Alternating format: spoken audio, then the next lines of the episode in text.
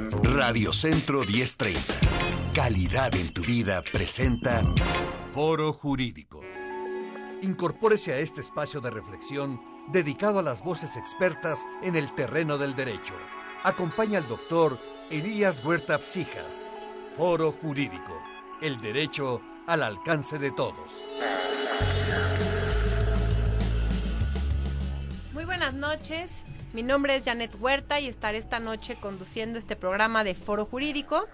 Y hoy tenemos un, pues un tema que está muy, muy en boga y muy importante para la seguridad y para todo el tema de seguridad que estamos viviendo, que es la legalización y regulación de las drogas en México.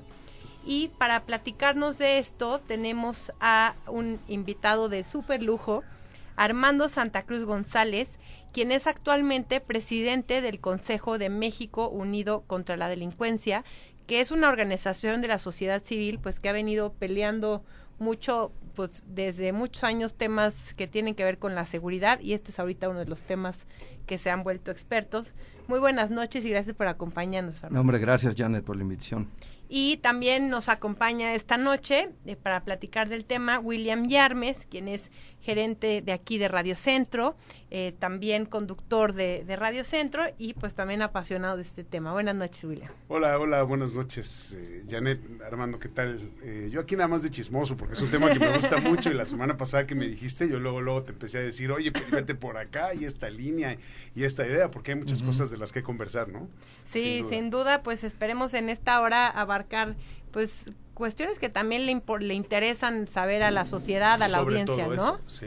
Y bueno, déjenme también les platico antes de empezar que Armando también es cofundador de Smart, que es un grupo, el, grupo de los cuatro mexicanos que obtuvieron el primer amparo ante la Suprema Corte de Justicia de la Nación para poder sembrar y consumir marihuana como uso recreativo.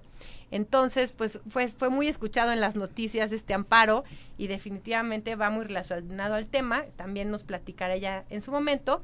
Y bueno, antes de empezar, déjenme decirles que nos pueden escuchar. Estamos eh, transmitiendo también en nuestras redes sociales. Nos pueden sintonizar por video en el Facebook Live eh, de arroba foro jurídico. Los teléfonos aquí en cabina el 55 52 59 23 29 y también nos pueden escuchar por internet en radiocentro1030.mx. Y bueno, pues ahora sí entramos directo en el tema. Si nos puedes platicar un poco, Armando, bueno, el origen de la prohibición. Creo que es importante que veamos por qué están prohibidas las drogas o por qué es tan malo. Sabemos ya todos la historia de la prohibición del alcohol, ¿no? Y como que un poco con base en esa historia, eh, pues decimos, bueno, se deben de legalizar, ¿no? ¿Por qué se prohíben también las drogas? Son tan malas, son el coco de la historia. Cuéntanos. Mira, el tema de la prohibición en realidad surge de una serie de factores que tienen relativamente poco que ver con el daño que hagan las drogas y tienen mucho más que ver con las morales prevalecientes en esos momentos, en esos países. Y te voy a dar algunos ejemplos. Hay sociedades donde, por ejemplo, el opio es legal y el alcohol es ilegal, ¿no? Donde la marihuana o el hashish es legal y el alcohol es ilegal. ¿Por qué? Porque en esas sociedades consideran muy inmoral el alcohol. Tristemente, se diseñó política pública desde hace muchos años en base a moral, en base a prejuicios y no en base a datos duros de eh, salud pública. Y te voy a dar varios ejemplos. En Estados Unidos, hasta antes del Harrison Act, que fue el que prohibió todas las drogas en la segunda década del siglo pasado, eran legales todas las drogas. O sea, tú podías ir a la farmacia y yo, a mí yo me acuerdo todavía mi abuelita contaba que su mamá podía comprar cocaína en la farmacia, podías comprar opio en la farmacia, porque las drogas tienen un uso, las drogas tienen una, una utilidad social que puede ir desde la médica, que es la que las gentes más moralinas pudieran llegar a aceptar, la del placer está prohibida porque pues, para muchos moralinos el placer es, terrible. No es una buena razón para usar drogas, ¿no? Exactamente, ¿no? Entonces, tristemente ah, hubo un componente muy grande de eso que luego ese mismo tipo de pensamiento fue el que llevó a la prohibición del alcohol. Eh, las famosas eh, movimientos del temperance en Estados Unidos eran señoras, voy a usar el término muy coloquial, señoras muy mochas que les parecía diabólico que, que, la gente tomara, ¿no? Entonces empujaron para que se dejara de tomar y pues el, todos sabemos el desastre que fue aquello, ¿no? Donde antes no había mafias se crearon mafias, donde antes no había homicidios hubo homicidios, donde no había violencia se creó violencia y donde antes la gente no se moría por echarse un trago o no se quedaba ciega, ahora se moría y se quedaba ciega. Entonces viene un poco de ahí. Al paso de los años eh, tomó algunos otros carices, por ejemplo, eh, Einslinger, que fue uno de los grandes propulsores de la, de la, de la prohibición de las drogas, era un tipo ultra racista. Y como los negros usaban más eh, marihuana, más eh, cocaína y heroína que los blancos, pues era una buena forma de fastidiar a los negros. Y los mexicanos tenían fama de que usaban más marihuana, entonces con eso fastidiaban a los mexicanos.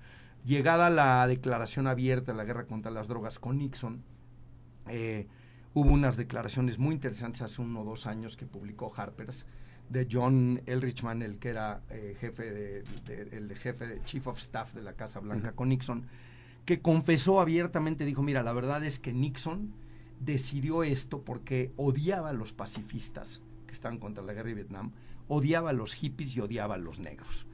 Y dijo, ¿cómo les puedo pegar sin decir hay que pegarles por ser negros, pacifistas o hippies? Bueno, pues hay un mayor consumo de marihuana entre los hippies y los pacifistas, hay un uso de algunas otras drogas entre los negros, peguémosles por ahí. Entonces, en realidad, fue un proxy, como dicen los estadísticos, para eh, pegarle a esas gente sin decir qué es lo que quería hacer. Y después, en esa época, en lo, que le platicaba Janet la semana pasada, en la reunión, la Convención de las Naciones Unidas, en los 60, 70, se integra la marihuana en la lista de prohibiciones. Y esto me lleva, yo le dije a, Janet, hay que poner en la lista el tema de los intereses desde la perspectiva política y económica de la industria farmacéutica, que desde luego están preocupadísimos porque no se libere esto, porque se puede controlar. ¿No? Ese, es otro motivo también muy importante. ¿Quién lo controla? Pues las farmacéuticas determinan qué se prohíbe, qué no se prohíbe y ellos tienen el monopolio del manejo de las sustancias. Y mira, muy en línea con lo que dices, hay, un, hay dos datos bien interesantes que, bueno, voy a dar tres, aunque dos de ellos no tienen que ver con las industrias farmacéuticas y de alcohol, pero de, que nos reflejan cómo los grupos económicos tienen agendas ocultas muchas veces que impulsan a mantener prohibiciones y cosas por el estilo. Fíjate, en Estados Unidos, durante todo este movimiento que lleva ya un par de décadas de tratar de legalizar la marihuana, los dos grupos que más dinero han donado a las campañas anti-legalización son la industria del alcohol y la industria farmacéutica. ¿Por qué? Porque se ha encontrado que en los estados donde se legaliza la marihuana baja el consumo de opiáceos, porque mucha gente usa marihuana ya, ya sea para dolor crónico o para eh, angustia, digamos, para, para relajarse un poco. En los estados donde es ilegal la marihuana, pues la gente va al médico y le pide que le recete un opiáceo, oxicontin o alguno de esos, oxicodón o lo que sea.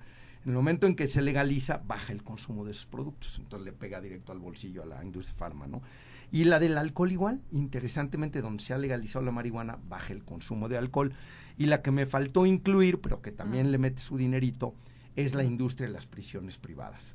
De hecho, hace unos años en California, cuando trataron de regresar al, antiguo sistema de las, lo que le llamaban ellos los parole boards, que son los que evalúan periódicamente a los prisioneros para ver si se han rehabilitado, y si un prisionero muestra señales de rehabilitación, lo sueltas antes de que cumpla su condena. Eso había cambiado cuando metieron las, reglas estas inflexibles del mandatory sentencing. Pues el grupo que más dinero dio para tirar esa iniciativa fue el sindicato de custodios y los grupos de prisiones porque pues, si, pasan esas leyes, las prisiones se vacían, ¿no? Entonces, es muy interesante y muy triste, pero, pero se mueven por esta serie de factores estas cosas.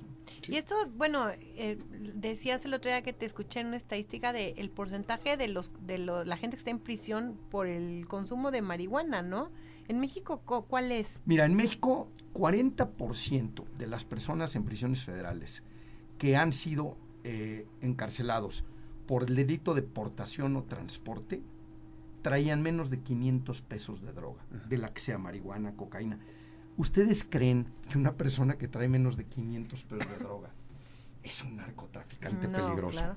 Entonces cogemos a un chavo que fuma mota o un cuate que usa cocaína este, recreacionalmente lo metemos o la metemos a la cárcel por cuatro o cinco años y alguien que no era un delincuente lo mandamos a hacer su maestría en el Harvard del crimen, que es la prisión. Y sale convertido en un perfecto delincuente con unos contactos magníficos para poder ejercer la profesión de delincuente, ya conoce a quién venderle a un rehén si secuestra a alguien, ya conoce con quién hacer un trato de narcotráfico, ya conoce cómo manejar la extorsión. Entonces, es lo más dañino para la sociedad tener este enfoque de encerrar a la gente que porta, usa o transporta drogas. O sea, prácticamente se vaciaría el 40% de las cárceles si se legalizara. 40% de los están por delitos contra la salud. por, por, por transporte o porción. Y desde la perspectiva, Janet, Armando, amigos del auditorio, de, de, lo que corresponde a los objetivos y los propósitos originarios de estas prohibiciones y no, eh, me gustaría también tocar el tema, si ustedes están de acuerdo, de lo que se ha fallado, porque es que es contradictorio prohibimos una sustancia porque resulta que le hace daño a la gente, ¿no? Eso es lo que es mala y es diabólica, etcétera. Y eso también nos ayuda, se supone, a reducir los niveles de seguridad, que es una necesidad y probablemente un derecho de la sociedad. Y el otro, justificamos la prohibición por parte de las farmacéuticas en el entendido de que la visión y la misión de las farmacéuticas es que todos los seres humanos y los integrantes de una sociedad tengan acceso a la salud y a los medicamentos para mantener la salud, que ese es un derecho humano. Y ninguna de las dos cosas se ha cumplido, se ha cumplido. Y cuando uno alza la voz con esos argumentos, el silencio es sepulcral porque nadie dice nada. ha fallado la institución, ha fallado el sistema y han fallado los estados eh, en, este, en este choque contradictorio y paradójico entre la prohibición y no, el control y no, y también, lo, tocaste de refilón Armando, el negocio del no consumo. Porque ante el negocio del consumo está el negocio del no consumo en el alcohol, en el cigarro y en todas las demás drogas, ¿no? Claro. Sí, mira, y hay algo que desafortunadamente eh, todos los que estamos a favor de regular las drogas luchamos contra esto y es que nuestro argumento es un argumento complejo, que en un programa como el de hoy, es una maravilla este tipo de programas porque tiene uno el tiempo de exponerlo. Y yo sí me encuentro que la mayoría de la gente cuando escucha durante una hora a una persona que expone el caso en forma robusta, sí duda de, de la pertinencia de la prohibición. Pero cuando tú estás peleando en medios, en, en, en anuncios de 30 segundos, de un minuto, pues los otros te gritan, vamos a perder a nuestros hijos para que la droga no llegue a nuestros hijos. Y entonces, visceralmente, la, la, mayoría de la gente en la sociedad, pues sí dice, caray, pues tienen razón, o sea, ¿cómo vamos a dejar que la droga llegue a nuestros hijos? Este, además, las drogas son bien violentas, ve toda la violencia que, que, han generado las drogas. Y la gran mentira es que no las, las drogas no han generado esa violencia. Esa violencia la ha generado la prohibición de las drogas, como la generó en el alcohol. O sea, en el alcohol se metieron las mafias cuando prohibieron el alcohol. Antes no había mafias en el negocio del alcohol. Y si tú mañana legalizas la marihuana y la regulas correctamente, eso alegaba yo la otra con las gentes que me decían, no, es que entonces va a ser el gran negocio. Le digo, te equivocas. La marihuana se va a convertir en una verdura más como el brócoli o la zanahoria. Y yo no conozco al cártel del brócoli. Y el cártel del brócoli no manda matar a sus competidores, ni los secuestra, ¿no? Ni, ni, ni impone toques de queda, ni nada por el estilo. ¿Por qué? Porque cuando hay libre concurrencia y competencia, bajan los márgenes y se normalizan. Y les voy a dar un ejemplo que es contundente. En el estado de Oregon, que fue de los primeros que legalizó en Estados Unidos la marihuana, pasó un caso muy interesante todo el mundo dijo, nos vamos a ser millonarios, la marihuana es un gran negocio. Y miles de gente se empezaron a abrir negocios de marihuana, inversionistas invirtieron negocios de marihuana. Pues, ¿qué creen? Que la mayoría de esas gentes ya quebraron. ¿Y por qué quebraron? Porque hicieron sus modelos de negocio con los precios que habían al momento en que se, en que se legalizó. Pues, ¿qué sucede cuando algo es un gran negocio? Todo el mundo se mete al negocio. Cuando todo el mundo se mete al negocio, empieza a haber competencia y los precios bajan. Oferta y demanda. Los precios bajaron más de 70% en Oregon, de donde estaban cuando se legalizó a hoy. Entonces, el que hizo su modelo con los precios de hace 3, 4 años, pues no le sale a cuento. Entonces, hay una serie de ideas equivocadas de que las drogas son un gran negocio por ser drogas. No, son un gran negocio por ser ilegales. De que las drogas crean violencia. No, la violencia la crea la ausencia de una regulación y la ilegalidad. Si tú tienes una regulación, y yo siempre digo, ustedes han visto que los productores de ron vayan y balacen a los productores de whisky porque le están quitando mercado. Y es una realidad. En México, por ejemplo, el brandy hace 30 años era el rey, sí, sí, sí, don Pedro y todos aquellos, pues esos han ido perdiendo mercado contra el ron y contra el, tequila y contra el whisky y no van a balasear a los productores del otro. Si acaso, si hay alguna ilegalidad por parte de los otros, los demandan en tribunales porque son negocios regulados. Y la batalla se libra en otro ámbito, ¿no? probablemente. Socialmente es una batalla que nos hace mucho menos daño, ¿no? Y bueno, y está también el otro tema de la creencia de que a la hora que, que, si se aceptan, todo mundo se va a ir a consumir drogas, ¿no? Es, un, es como el temor social. Bueno, el, el ejemplo para mí más potente es el cigarro. El cigarro, o sea, casi la mitad de las gentes que usan cigarro ocasionalmente acaban generando una adicción fuerte, sumamente adictiva. La marihuana solo 9%. Es infinitamente más adictivo la nicotina que la marihuana, por ejemplo, o el alcohol que la marihuana. Sin embargo, se ha logrado en casi todos los países desarrollados y México, se ha logrado en los últimos 20 años reducir el índice de tabaquismo, a pesar de que es una droga muy adictiva. ¿Por qué? Porque se ha implantado una política pública inteligente se ha agravado el producto para hacerlo más caro sin llegar al punto de crear un mercado negro. Se han regulado los espacios donde se puede usar, a quién se le puede vender, y se ha hecho una campaña de educación fuertísima para explicarle a la gente, oye, el cigarro mata. Entonces es muy interesante, ¿por qué? Porque la gente no dice, ahora todos vamos a fumar cigarro porque es legal, ¿no? Y la marihuana, el, yo creo que ya los ejemplos que han tenido en varios lugares del mundo nos demuestran que eso es el petate del muerto. En Colorado, el consumo entre jóvenes no ha crecido desde que se legalizó. Y es la legalización más legalizadora que hay, la de Colorado. O sea, con muy poca regulación, libre mercado. muy abierta. Lo que tú quieras, ¿no?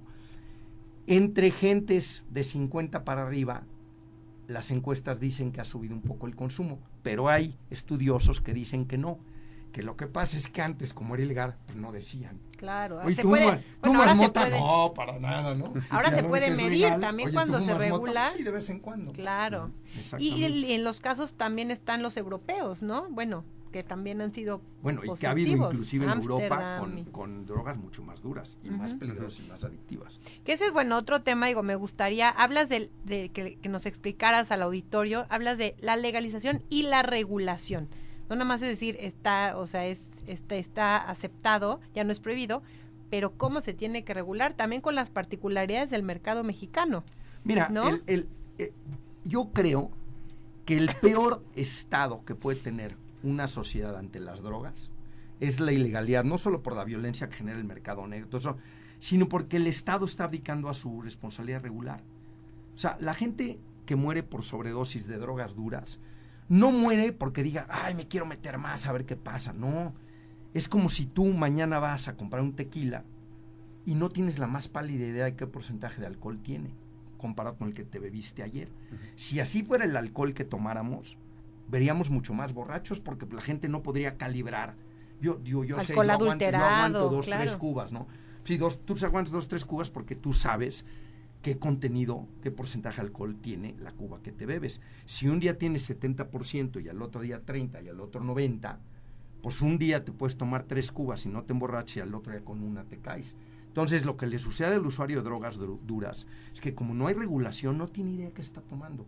Si tú tuvieras eh, antibióticos de mercado negro, si tú tuvieras ansiolíticos de mercado negro, si tú tuvieras eh, eh, calmantes de mercado negro, antidolor, es muy probable que hubiera muertos a cada rato, porque si no sabes qué estás ingiriendo, entonces estás echando una ruleta rusa cada vez que usas. Entonces, es imperativo que el Estado regule para que la gente sepa qué está usando, para que se controlen las concentraciones, las calidades. Fíjate, hay un ejemplo que es muy interesante y que se ha aplicado en varios países, en Inglaterra, en Suiza, en varios otros, que es en las fiestas de música electrónica, eh, es común que se use lo que comúnmente le dicen la tacha, que es el MDMA.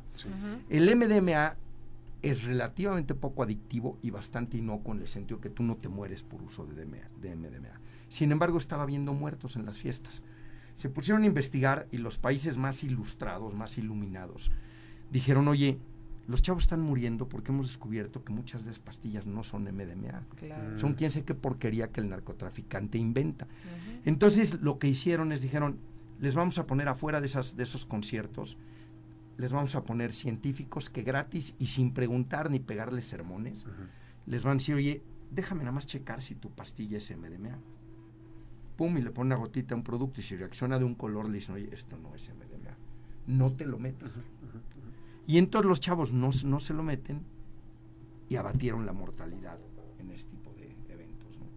Y lo que me, alguna vez me decía la expresidente de Suiza, que fue eh, Ruth Dreyfus, que fue de las que fue pionera en eso, decía, mira, aquí hay que quitarnos eh, temas de juicios morales y de lo que se trata es de salvar a los chavos. Totalmente. ¿Por qué se ha de morir un chavo de 17 años que es un buen chavo, una buena chava? Porque se acercó al narcotraficante equivocado. Entonces nosotros le ayudamos a que no ingiera esas cosas. Y en el, propio Suiza, lo que hizo Ruth también, fue a los adictos a la heroína, les regala el Estado la heroína, las agujas y el lugar para que se inyecten. Bueno, las buenas conciencias estaban colgadas del candil, estás promoviendo la adicción, estás promoviendo el uso, esas gentes son viciosos, ¿por qué les vas a regalar? Bueno, y ella decía, ¿por qué? Por una razón muy sencilla. Primero, porque al hacerlo ya no se van a contagiar de HIV y de hepatitis C, que es lo que se contagiaban cuando compartían agujas. Segundo, porque ya no se van a morir de sobredosis, y dicho y hecho, ya no hay muertes por sobredosis en esos programas en Suiza. Tercero, porque vamos a dejar de estigmatizarlos, los vamos a visibilizar y podemos ofrecerles ayuda. Cuarto, y es un dato bien interesante, bajó, el robo a casa habitación y a transeúnte en las zonas donde lo hicieron. El adicto ya no tiene que robar. Y quinto y bien importante, más de la mitad de los adictos, antes de que iniciaran estos programas, se dedicaban a actividades ilegales. Una vez que se, iniciaron los programas, menos del 20% se dedicaba a actividades ilegales y muchos consiguieron empleo. Y lo más interesante del caso, desde que iniciaron los programas, ha habido una estadística que ningún año ha cambiado. El, el grupo de adictos iniciales año con año se ha reducido y el número de nuevos adictos año con año se ha reducido. Entonces, ¿cómo discutes con esas cifras? ¿Cómo dices, no, eso no? ¿Cómo que no? En todas las métricas es un éxito. Totalmente. Y creo que esa parte que, que dices también de no nada más darles las, las, drogas, sino el tratamiento correcto. A la hora que lo legaliza, se, como dice, se, visible, se hace visible y se puede dar el tratamiento correcto. Déjame antes de que, de que sigamos, ya tenemos algunas preguntas del público, recordarle también a nuestro auditorio que si tienen alguna pregunta pueden llamar por teléfono al 55 52 59 23 29 y te voy a hacer dos preguntas que tenemos de nuestros amigos aquí el Facebook Live, nos pueden sintonizar y ver en video. Pregunta Carmen Navarro, si la legalización es tanto es, un tanto la solución, ¿por qué a nivel internacional se han implantado regulaciones para prevenir el lavado de dinero?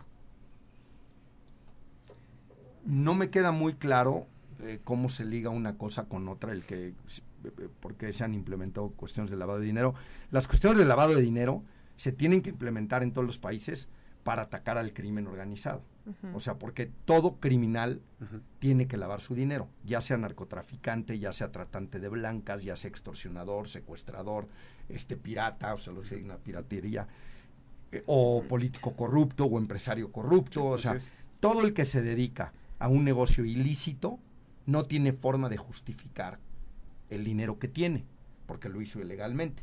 Entonces, tiene que buscar una forma de lavarlo y por eso los gobiernos, por supuesto, han tenido que implementar medidas anti-lavado y de detección del lavado, ¿no? Entonces, en ese sentido, eh, yo creo que sean o no legales las drogas, los gobiernos van a tener que tener ese tipo de, de mecanismos. Ahora, si las drogas son ilegales, pues hay un reto mucho más grande de lavado de dinero que si las drogas son legales, porque si son legales, pues quien produzca drogas tendrá que tributar sobre lo que gana. Un rubro menos. sí, el lavado de dinero es sobre cualquier actividad que sea ilícita, no necesariamente las drogas, ¿no? si legalizas las drogas y las regulas, insisto siempre, legalizar y regular no es nomás, ay, que alguien me decía, es que entonces le van a vender a los niños en las tienditas, no, entonces no está regulada, ah. o sea, no. Entonces, pero si tú las regulas, vas a tener la oportunidad de cobrar impuestos sobre las propias drogas y sobre las utilidades que generen esas drogas a quien las vende y producen. Y con eso se crean programas de salud, mm, para educación, los que están preocupados por la atención a los adictos y a los enfermos y desde luego también educación y otro tipo de cosas. Protección al consumidor, etcétera. Y bueno, eh, pues Kire Vaped nos pregunta que si estás de acuerdo en, en las últimas iniciativas, en que en las últimas iniciativas se prohíbe el el comercio de cannabis vía Internet y, que si en Estados Unidos y Canadá se puede. Mira, el tema con el comercio de cannabis vía Internet es que el Internet es muy difícil de regular. Entonces, eh, por ejemplo, en Estados Unidos, Estados Unidos es un caso bien interesante porque como es un, es una estructura federalista, entonces Estados Unidos a nivel federal es ilegal la marihuana, pero cada estado ha tomado sus propias decisiones. Y entonces cada estado es un experimento distinto. en Estados Unidos hay estados que regulan más a la europea, más estatistamente, y hay estados que son totalmente libremercadistas como Colorado. Entonces, de hecho, va a ser muy interesante al paso de los años ver esos múltiples experimentos para ver cuál fue el que jaló mejor, ¿no? Porque ahora sí que, como en todos los problemas de la vida, en materia de política de drogas, hay mil formas de matar las pulgas, ¿no? Este, Uruguay escogió una forma, Colorado otra, Oregón otra, este, Massachusetts otra, Portugal otra, Suiza otra, eh, Cataluña y el País Vasco otra, que es la de los clubes de consumo canábico. Y muy interesante, es un dato curioso, Ámsterdam y Holanda en general, que fueron de los pioneros, la gente cree que en esos países, que en Holanda la marihuana es legal. Y la realidad es que es ilegal. Lo que sucede es que los holandeses, muy hábiles como fueron los pioneros, dijeron, mira, yo no voy a pelear con los gringos, yo no voy a pelear con la ONU y los tratados internacionales, y si la legalizo voy a tener que pelear con ellos. Entonces hay una figura jurídica que todos los abogados conocen, que es la de despriorización. Tú, cuando eres la Procuraduría de un país, tú puedes decir, bueno, hoy mi gran problema es el secuestro. A lo mejor hace seis años era la trata de blancas y hace 15 era la extorsión. Entonces se vale que tú como procurador digas, mira, yo ahorita voy a desenfatizar la piratería, porque no es el problema número uno. O sea, ahorita tenemos que atacar el secuestro o el homicidio, la violación. Entonces los holandeses dijeron, la marihuana es como el número 100 de nuestros problemas, hay 100 arriba de ese. Entonces la vamos a despriorizar. Entonces giraron instrucciones a la policía, a todo el mundo, de no arrestar a nadie que fume marihuana de no cerrar los lugares donde se vende marihuana, pero de, de jure es ilegal, de facto es legal. Entonces es bien interesante, pero como les digo, hay mil formas de atacar el problema. Entonces, o sea, ni está regulado ni está bueno, Está, está regulado en cuanto a que solo en ciertos lugares puede vender, etcétera, pero el punto es que hay mil formas de abordarlo. Por ejemplo, Cataluña y el País Vasco lo que hicieron fue permitir las asociaciones de consumo canábico que son grupos de cuates que basta que cumplan con unos cuantos requisitos. Tienen que ser mayores de edad, eh, no pueden, pueden producir, pero no pueden vender, ni pueden regalar ni intercambiar con nadie que no sea del grupo de consumo canábico, de la asociación. Entonces, ¿qué logras con esto? Logras, el que quiere abastecerse se puede abastecer. Si se le mueren sus plantitas, le pide al amigo no generas narcotráfico porque no pueden venderle a terceros. Y ni les interesa porque ellos lo que querían es, si cuando quieran fumar, pueden fumar. Y hay hasta locales, tú caminas en Barcelona, es muy interesante porque vas y ves una tiendita, ves un bar, ves un café y de repente dice Sociedad de Consumo Canábico San Jordi. Y entras y hay gente con su express doble cortado y su churro, y otro está con su capuchino y su churro, y están platicando a todar o nomás leyendo el periódico, y bueno, el chiste es que se lo tienen que fumar allá adentro. Entonces, es otra forma de abordar el problema. Portugal optó por una más, que es descriminalizó todas las drogas. O sea, tú en Portugal puedes portar la que quieras, metanfetamina, cristal, heroína, cocaína, lo que tú quieras, hasta cierta dosis, que es el equivalente a 10 días de consumo intenso si traes hasta 10 días de consumo intenso, no te vas a la cárcel. Que en México también está despenalizado, descriminalizado la marihuana, ¿no? Sí, pero hay un gran engaño, porque el monto que te permiten portar es tan bajo que primero, pocos dealers pocos narcomenudistas te venden una cantidad tan baja. Entonces, de hecho, mm. si vas a comprar, estás incurriendo en... Además es un delito, o sea, la puedes traer, pero venderla y comprarla es un delito. Y segundo, yo siempre les digo a mis amigos leguleyos de, que trabajan en el gobierno en este sexenio y en anteriores, cuando me alegan que es legal, el, hasta el consumo personal, les digo, platícale eso al policía, que claro. con la bolsita que trae los que trae 27 gramos y medio porque permiten 28. Te va a decir, sí, muy bien, vamos a que el MP lo valore. Y te agarran a las 3 de la mañana con tu novia y te van a llevar al MP a que lo valore. Y si la báscula del MP está descalibrada en un gramo, ya te fuiste al tanque. Entonces es un, es un mito. O sea, si realmente queremos despenalizar, tenemos que subir notablemente la cantidad que se puede portar, o mejor aún, que sea la que sea, porque en el momento en que es legal, ya no hay interés tampoco entrar en un costal de marihuana, pues no es gran negocio, me explico. a ver, Armando, eh, perdón que lo diga de esta manera tan coloquial, pero México no se manda solo. Y tiene una frontera que lo está presionando todo el tiempo y hay disposiciones norteamericanas que pesan más de este lado que de aquel. ¿No? Por todo lo que está involucrado. Son el principal consumidor del mundo, nosotros somos de los principales productores en varias cosas, ¿no? Somos reyes, lo digo así tal cual, en la producción de la marihuana, eh, somos de los, el segundo país productor de opio en el, mundo, lo cual es muy importante y eso hay que saberlo, ¿no? O sea, hay intereses importantes del país más rico y de los más poderosos del mundo. ¿Cómo juega eso a favor y en contra de México? Mira, sin duda juega en contra, pero yo creo que todo en esta vida es un poner en una balanza pros y contras. Si nosotros fuéramos Chile o Uruguay o España, donde no estás teniendo una masacre como la que estamos teniendo en México, y la, la, cantidad de miles de gente en la cárcel y la policía distraída correteando temas de narco en lugar de corretear secuestro, homicidio, extorsión, derecho de piso, pues yo creo que se valdría decir, mira, ¿para qué me peleo con los gringos? Pero si estás poniendo decenas de miles de muertos al año. Llevamos, mira, a veces nos olvidan algunas cifras. A mí me gusta, en especial cuando hablo con amigos norteamericanos, contextualizárselos y les digo, mira, México lleva más muertos desde que inició la guerra contra las drogas de los que los americanos han tenido en todas sus guerras desde Vietnam. Irak, Vietnam, Panamá, este, Afganistán, han muerto menos americanos en esas guerras de los que llevamos muertos aquí todas las dictaduras militares de América Latina juntas desaparecieron menos gente de la que ha desaparecido en México. O sea, los militares uruguayos, argentinos, chilenos, brasileños, salvadoreños desaparecieron menos gente. Ese es un dato terrorífico. No, eso es, eso es terrible, doloroso. O sea, todo el mundo habla, no, los desaparecidos en Argentina y en Chile, no, pues sí es terrible. Sí, claro. Pero son una fracción de lo que ha desaparecido aquí. Entonces, cuando estás ya en esa posición, yo creo que sí es momento de voltear y decir, mira, mano, siento mucho que te caiga gordo lo que voy a hacer, pero yo ya no puedo seguir con esto.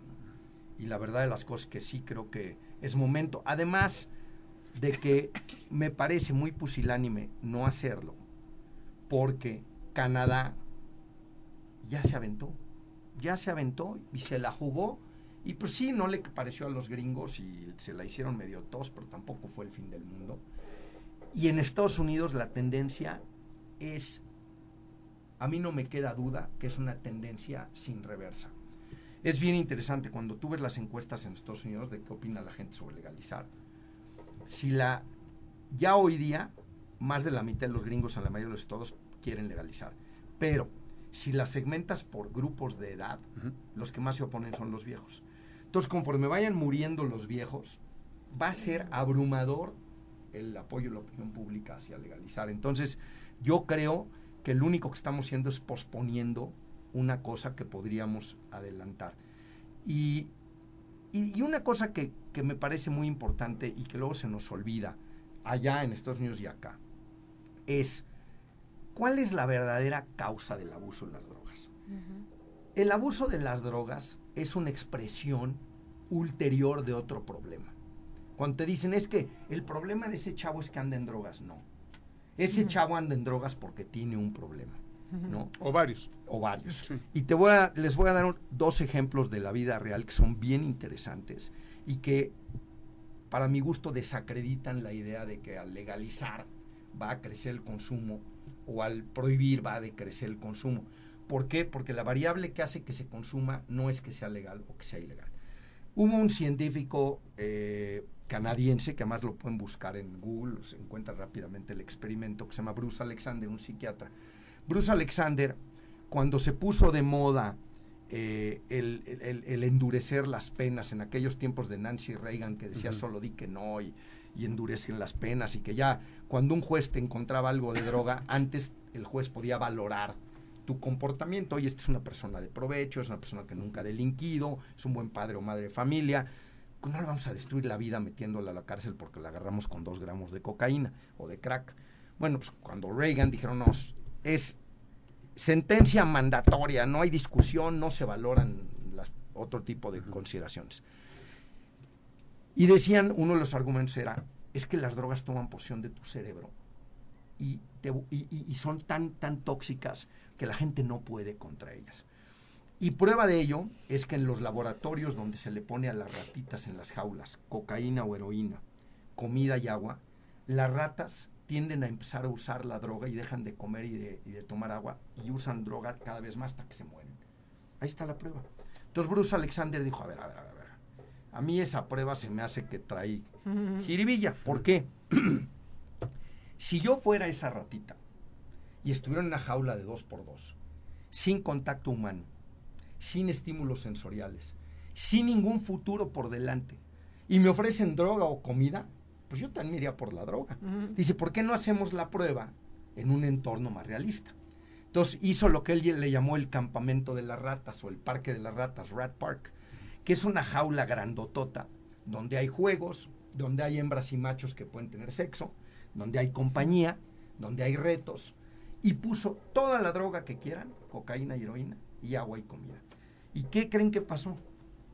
Prefirieron el agua y la comida. La mayoría de las ratas probaron la droga. Un grupo importante de vez en cuando la usaba, pero sin tener problemas. Y una pequeña minoría se enganchó.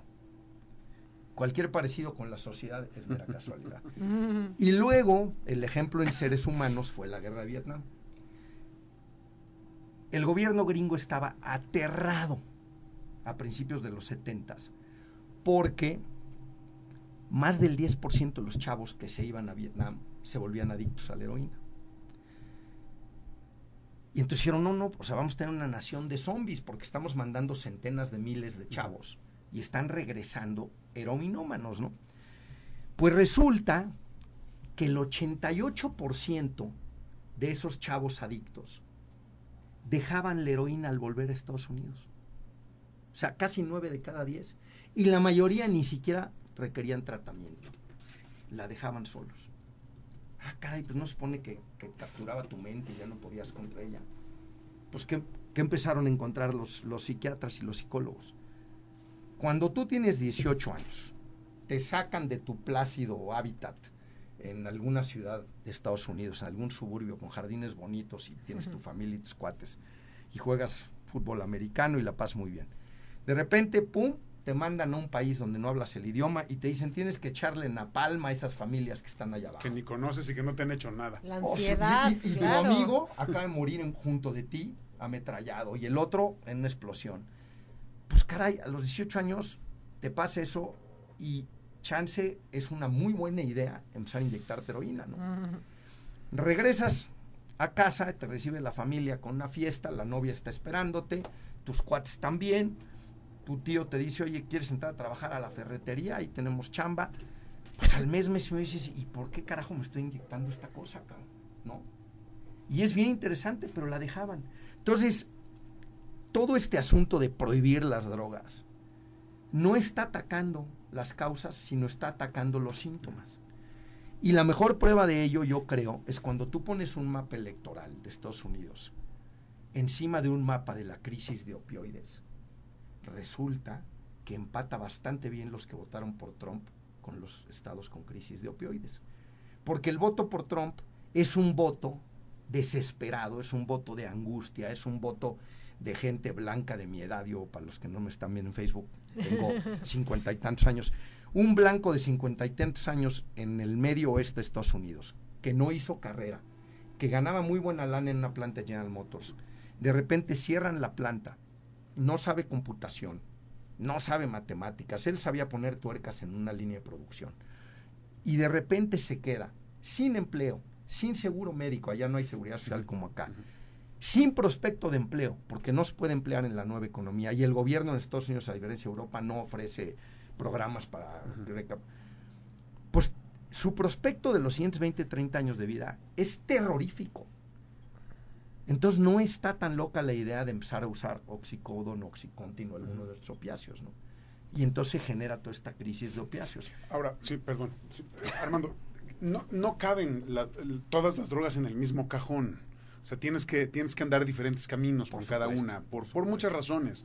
Dónde se producen, cómo se producen, qué efectos tiene, quién las consume, no es igual. Por eso en la discusión en México, tengo entendido, se ha recargado mucho más hacia la marihuana. Y creo que eso también hay que destacarlo. No vaya a pensar la gente que mañana se legaliza y se regulariza absolutamente todo eh, y quiere decir que ya vas a tener también supermercados de drogas. No es así, porque también hay eh, construcciones sintéticas de otras drogas que son muy... Porque por más que quieras por ejemplo, la cocaína, yo le pido a la gente que se dé una vuelta para investigar qué lleva la cocaína. Los ingredientes de la cocaína son gasolina, les ponen a veces hasta sosa cáustica, veneno para ratas, no sé cuánta cosa, y eso la gente se lo mete por la nariz y le llega al cerebro, no sé cuánto. Pero entonces, por eso no se habla de la cocaína, y sí se habla de la marihuana por el origen y la producción. Ahí también hay que poner eh, varios puntos, ¿no? Para, para que la gente lo entienda. Es muy interesante en México, lo que más hemos impulsado, lo estamos a bordo de esto, es la, regulación de la marihuana por una sencilla razón. Porque en México, el grupo más grande de usuarios de droga es el de marihuana. ¿no? Entonces, pues, ataquemos el problema que tenemos en México. O sea, en México, en toda honestidad, a diferencia de Estados Unidos, no tenemos una crisis de opiáceos. Hay dos, tres ciudades muy focalizadas, las que tienen más contacto con Estados Unidos, Tijuana, por ejemplo, Juárez, que sí tienen un problema de heroína pero no es un problema nacional, ¿no? Entonces, obviamente las soluciones hay que hacerlas a la medida del país. Toda mi explicación esta venía un poco porque cualquiera que sea la droga de la que padezca un país abuso, por ejemplo el alcohol, en México se abusa mucho el alcohol, es una expresión de una patología. Y si no atacamos la patología, eh, digamos, que genera ese abuso de alcohol o de marihuana o de lo que tú quieras, pues aunque la prohibamos, va a seguir existiendo. Entonces, yo creo que los estados tienen que asumir esa responsabilidad y decir, o ataco el problema de fondo o me estoy haciendo guaje prohibiendo, ¿no? Ahora, habiendo dicho eso, otra cosa que también ha sido uno de los grandes petates del muerto, yo me acuerdo en tiempos de Felipe Calderón nos decían, no, no, no, es que si tú ves las estadísticas, la prevalencia ha subido. La prevalencia la puedes medir como prevalencia de haberla probado alguna vez en la vida, haberla usado en el último año. Entonces te decían, cada vez más gente ha probado la marihuana. Oye, en un país de jóvenes, pues claro que conforme van creciendo, alguna vez prueban la marihuana. O sea, yo conozco bien poca gente que no la haya probado y la verdad que a los que me dicen que no tampoco les creo. o sea, ¿me entiendes? Entonces, eso no es una crisis, hombre, que cada vez más gente la haya probado como tampoco es una crisis, cuando te contestan, ¿la ha usado en el último año? Yo te podría decir premios Nobel que la han usado en el último año.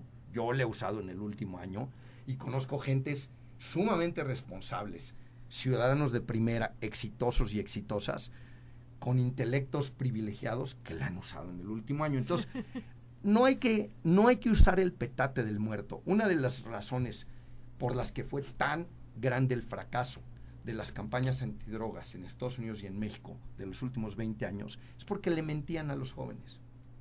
Entonces, si tú a los jóvenes les dices que los marihuanos son gente que viola abuelitas y come niños crudos de desayuno, y el día que el chavo se mete un churro y lo único que pasa es que sale corriendo a echarse un taco al pastor, pues dice, pues puro cuento, man, me están cuenteando. Y claro, hay drogas mucho más duras, y si tú ya perdiste la credibilidad de tu narrativa ante los chavos, tratando de asustarlo de la marihuana, pues el chavo le va a perder el miedo también a las otras. Entonces yo creo que una de las primeras cosas que hay que hacer en, una campaña de estas es hablar con la verdad, ¿no? Y sí decir, mira, el abuso de la marihuana, como el del alcohol y como el de muchas otras drogas, tiene efectos muy perniciosos, no solo para la salud, para tu desempeño profesional, para tu vida familiar, para una serie de cosas, ¿no? Pero digámosle a la gente el verdadero daño, no le metamos de nuestra cosecha porque entonces toda la narrativa pierde eficacia. Y no hay que meter la religión porque entonces se te aparece el diablo, ¿no? Así es. De hecho, Armando, bueno, estamos ya entrando como a la última recta, la verdad ha sido interesantísimo porque yo le, le, hubiera llamado mitos y realidades de la legalización de las drogas porque en verdad son mitos que traemos desde como decías, el tema moralístico, el tema que escuchamos mucho de no, es tan adictiva y cuando nos metemos a ver los estudios ya realmente científicos, pues vemos que no. El tema de los intereses de, de, pues de los diferentes grupos, ¿no?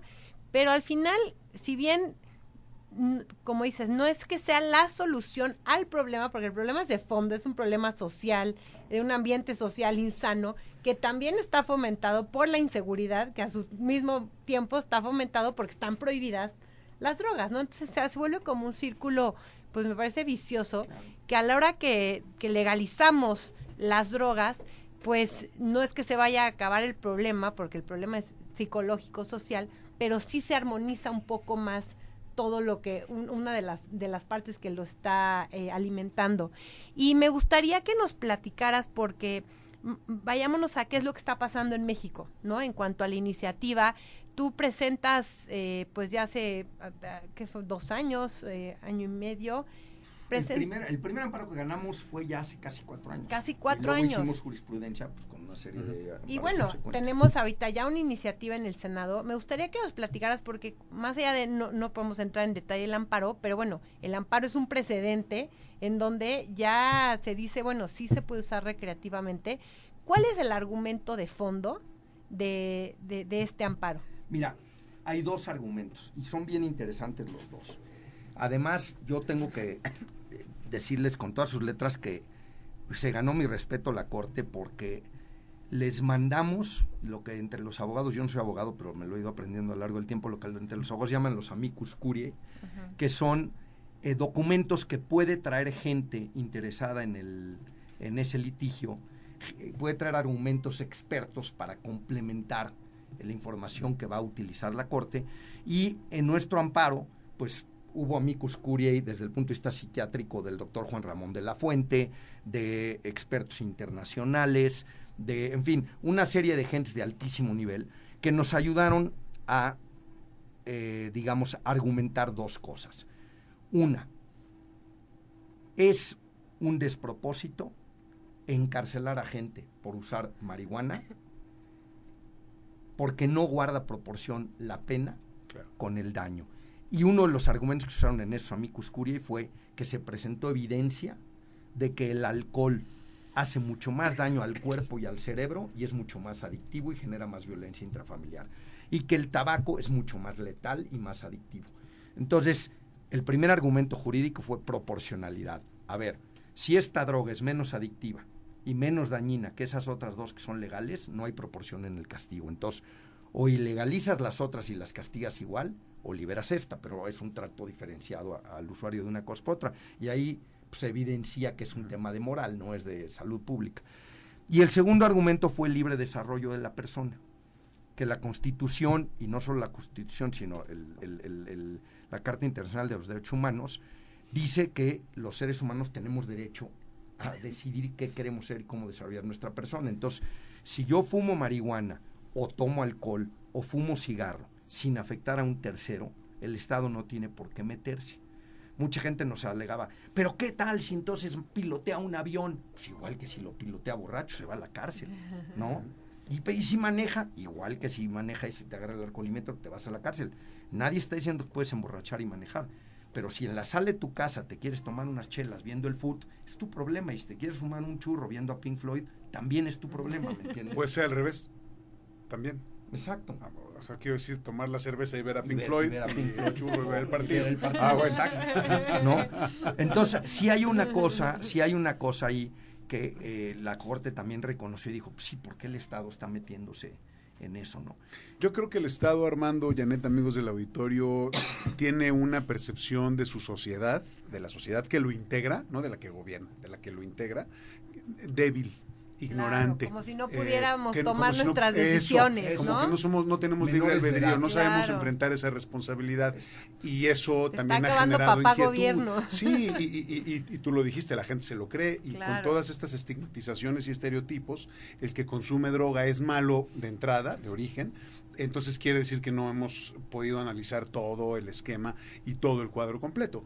Eh, hemos tratado muchas veces este tema aquí, por eso te dije que me encanta el tema, porque hemos incluso revisado la historia de la intoxicación y eso es milenario milenario. Las sociedades han utilizado sustancias para muchas razones, desde lo sagrado, desde lo diferencial incluso, es decir, para marcar una élite de un grupo menor, digamos, ¿no? Hasta para eso ha servido y, luego se nos olvida y no, lo, y no lo analizamos. Parece que la marihuana creció ayer o empezó a principios del siglo a ser un problema o una sustancia existente en la, en la sociedad y no es así. Mira, hay un dicho que me encanta a mí de un, experto en, política de drogas que se llama Colkin, que dice, y, me vino a la cabeza por lo que dices de que es, un, es milenario, ¿no? No existe la sociedad sin drogas y el que te diga que la va a lograr es un mentiroso. Entonces, este cuate dice, toda sociedad puede escoger qué clase de problemas de drogas va a tener, pero no puede escoger no tener problemas de drogas. O sea, vas a tener un problema de drogas. Ahora, cómo lo manejes, eso es lo que puedes escoger. Pero decir que no vas a tener un problema de drogas es una mentira.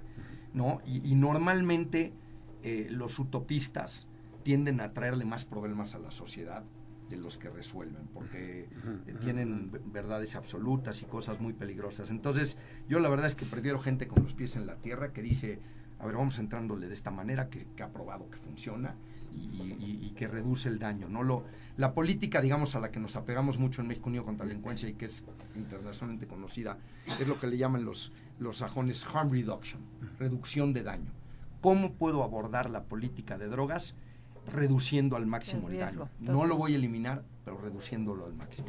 Armando, rápidamente, la iniciativa del Senado, ¿qué nos puedes decir al respecto? Gran decepción. Yo sé que necesitamos un programa para eso, pero... Mira, gran decepción y te voy a decir que, que, me parece muy triste. Me parece muy triste que ha habido muchas iniciativas muy sólidas, desde la que presentó Gil Suarta hace cuatro o cinco años, en la que participó gente del CIDE, participó en organizaciones de la sociedad civil, está muy bien hecha. La iniciativa que traía eh, eh, Sánchez Cordero poquito antes de la toma de posición de gobierno de Andrés López Obrador. Era una iniciativa bastante razonable.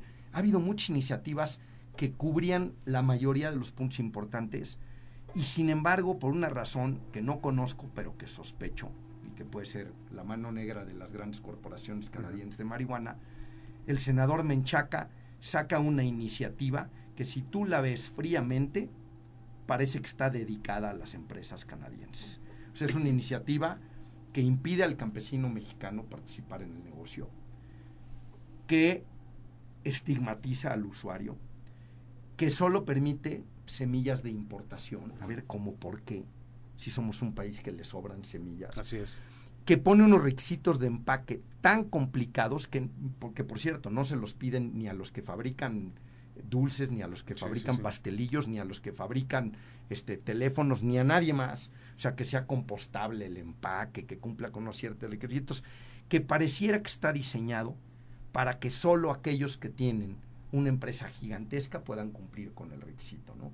Trazabilidad de las semillas, no sé cuánto. Entonces, yo creo que es muy desafortunada eh, el supuesto eh, permiso para que puedas autoproducir para, para autoconsumo, te piden que te metas a un registro y, te registres y cumplas con ciertos requisitos. O sea, entonces ya veo a la gente corriendo a decir, me voy a afiliar al Registro Nacional de Pacheco. ¿no? Sí, claro. Este, ¿no? Con todo el estigma que eso acarrea. Totalmente. En segundo lugar, si tú siembras en tu casa, suponiendo que te aprueban en el registro, tienes que permitir que en cualquier momento entren a hacer verificaciones a tu casa que cumples con ese requisito. O sea, de repente estás sentado con tus chavos y tac, tac, venimos a verificar y entran a bola. O sea, está hecho de tal manera que francamente yo creo que deja mucho que desear y algo muy importante. Y, y, Uruguay es quien nos ha mostrado que esto es importante. En Uruguay trataron de regular tanto que realmente no hay un mercado mercado. Y al no haber un mercado, pues la demanda sigue ahí, ¿quién atiende entonces esa demanda? Pues la sigue atendiendo el mercado negro. Entonces en Uruguay, a pesar de que legalizaron, sigue habiendo un mercado negro enorme. En Colorado el mercado negro es bastante chico, porque si tú quieres mota vas y la compras en la tienda. Sí. que sea algo fácil. Claro, y los clubes de consumo canábico en Cataluña eran muy fáciles. ¿no? Armando, pues ya prácticamente tenemos que cerrar el programa. Eh, pues yo invito al auditorio a que específicamente de esta iniciativa pues se informe, ¿no? Es bien importante que, que no nada más repitamos información por repetir o porque vemos un titular amarillista que se informe y que nos compartas, porque por ahí tienen una iniciativa en México Unido también que puede firmar que, que, participe la ciudadanía. Sí, mira, yo los invito a que se metan a la página de México Unido contra la Delincuencia, que es mucd.org.mx. Ahí tenemos un caudal de bibliografía sobre el tema de política de drogas y tenemos también una pequeña aplicación donde tú puedes picarle y le llega a tu congresista la petición de que por favor legislen correctamente, además de que todo el día estamos comentando sobre el tema, ahorita hoy hubo tres, cuatro tweets comentando las iniciativas, mi Twitter también a Santa Cruz G, este, tuiteo este tipo de cosas, quien quiera seguirlo, este, a Santa Cruz G, y entonces ahí pueden enterarse y ahí estamos en, en, en tiempo real diciendo, oye, esto va mal, esto va bien, empujémoslo por aquí, empujémoslo por allá. Yo estoy convencido que la gente que se informa acaba estando de acuerdo con nosotros. Déjenme cerrar recomendando un libro con el que he convencido a las gentes, digamos, más conservadoras, religiosas y que abordan este problema con la visión más moralina que yo he conocido. Y es un libro que se llama Tras el Grito, de Johan Hari, se apellida H-A-R-I. ¿Y por qué es magnífico este libro? Porque este libro lo que demuestra es que cuando nosotros criminalizamos las drogas y a los usuarios de drogas, estamos victimizando a las víctimas de la sociedad. O sea, estamos revictimizando. Si tú eres una persona muy católica o muy cristiana que tiene un sentido de empatía y de misericordia profundo, a la hora que lees eso te das cuenta de la crueldad que es esta política de drogas, ¿no? La gente que padece adicciones normalmente es la gente que más ha sufrido abuso, violencia, una serie de cosas. Entonces, el, el enfoque tiene que ser un enfoque mucho más de empatía y de ayuda antes que de meter a la cárcel a la gente. Totalmente. Pues muchísimas gracias por haber estado aquí. Agradezco también a William por habernos acompañado. Y a, al auditorio por habernos sintonizado esta noche. Yo soy Janet Huerta y compartí con ustedes en un programa más de Foro Jurídico El Derecho al Alcance de Todos. Los esperamos el próximo miércoles. Muchas gracias.